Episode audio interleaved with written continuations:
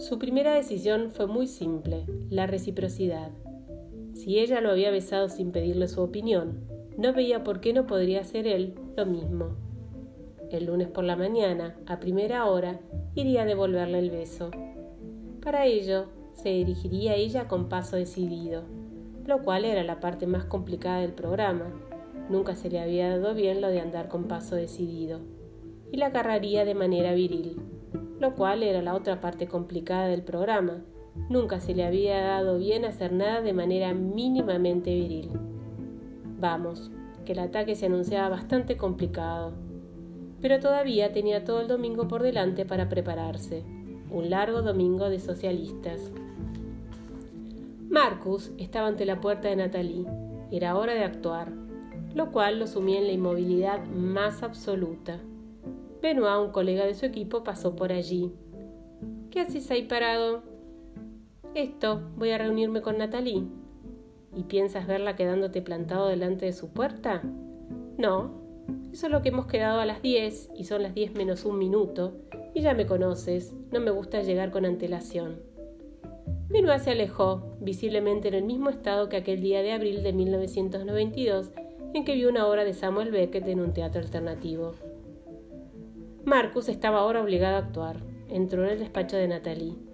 Estaba enfrascado en un expediente, el 114 quizá, pero enseguida levantó la cabeza de sus papeles. Marcus avanzó hacia ella con paso decidido, pero nada podía ser fácil nunca. Al acercarse a Natalie, tuvo que aflojar el paso. Le latía cada vez más fuerte el corazón, una auténtica sinfonía de sindicalistas. Natalie se preguntaba qué iba a pasar y la verdad sea dicha, tenía un poco de miedo. Sin embargo, sabía que Marcus era la amabilidad en persona. ¿Qué quería? ¿Por qué no se movía? Su cuerpo era un ordenador averiado por exceso de datos. Los suyos eran datos emocionales. Natalie se levantó y le preguntó, ¿Qué pasa, Marcus? ¿Se encuentra bien? Este consiguió volver a concentrarse en lo que había venido a hacer. La agarró de repente por la cintura y la besó con una energía que ni él mismo sospechaba. Antes de que Natalie tuviera tiempo de reaccionar, Marcus había salido ya de su despacho. Dejó tras de sí esa extraña escena de beso robado. Natalie quiso volver a enfrascarse en su trabajo, pero al final decidió ir en su búsqueda. Había sentido algo complicado de definir. A decir verdad, era la primera vez desde hacía tres años que alguien la agarraba así. La primera vez que no se comportaban con ella como si fuera algo frágil. Sí, era asombroso, pero le había turbado ese movimiento relámpago, de una virilidad casi brutal.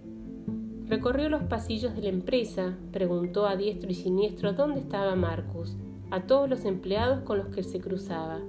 Nadie lo sabía, no había vuelto a su despacho. Entonces pensó en la azotea del edificio. En esa época del año no iba nadie porque hacía mucho frío. Natalie se dijo que ahí tenía que estar Marcus. Era una intuición acertada. Estaba ahí, junto al antepecho de la pared, en una actitud muy tranquila. Hacía pequeños movimientos con los labios, seguramente soplaba. Casi parecía que fumara, pero sin cigarrillo. Natalie se acercó a él en silencio. Yo también vengo a refugiarme aquí a veces, para respirar un poco, dijo. A Marcus le sorprendió esa aparición. Nunca habría pensado que Natalie fuera a buscarlo después de lo que acababa de ocurrir.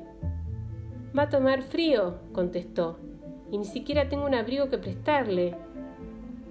Pues nada, tomaremos frío los dos. Al menos en eso no habrá diferencia entre nosotros. Qué graciosa. No, no soy graciosa y lo que hice no tiene ninguna gracia. Pero bueno, tampoco es un crimen. Entonces es que no sabe usted nada de la sensualidad.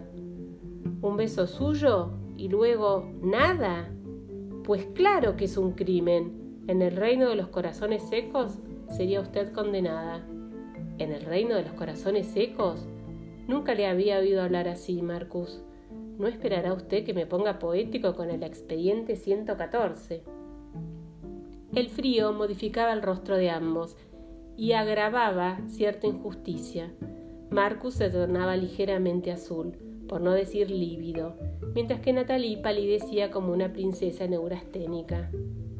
Tal vez sea mejor que volvamos dentro, dijo ella. Sí, ¿qué hacemos entonces? Pero, pero bueno, ya está bien, no hay nada que hacer, ya me he disculpado. No hay que hacer tanta historia de un simple incidente. ¿Y por qué no? A mí no me importaría leer una historia así. Bueno, ya basta, esto acaba aquí. Ni siquiera sé lo que estoy haciendo hablando en esta azotea con usted. De acuerdo, esto acaba aquí, pero después de una cena. ¿Qué? Cenemos juntos y después le prometo que no hablaré más del asunto. No puedo. Me lo debe. Solo una cena. Algunas personas tienen la capacidad extraordinaria de pronunciar una frase como esa, una capacidad que impide al otro responder con una negativa. Natalie sentía en la voz de Marcus toda su capacidad de persuasión. Sabía que sería un error aceptar, sabía que tenía que dar marcha atrás en ese momento, antes de que fuera demasiado tarde. Pero, delante de él, resultaba imposible decirle que no. Además, tenía tanto frío.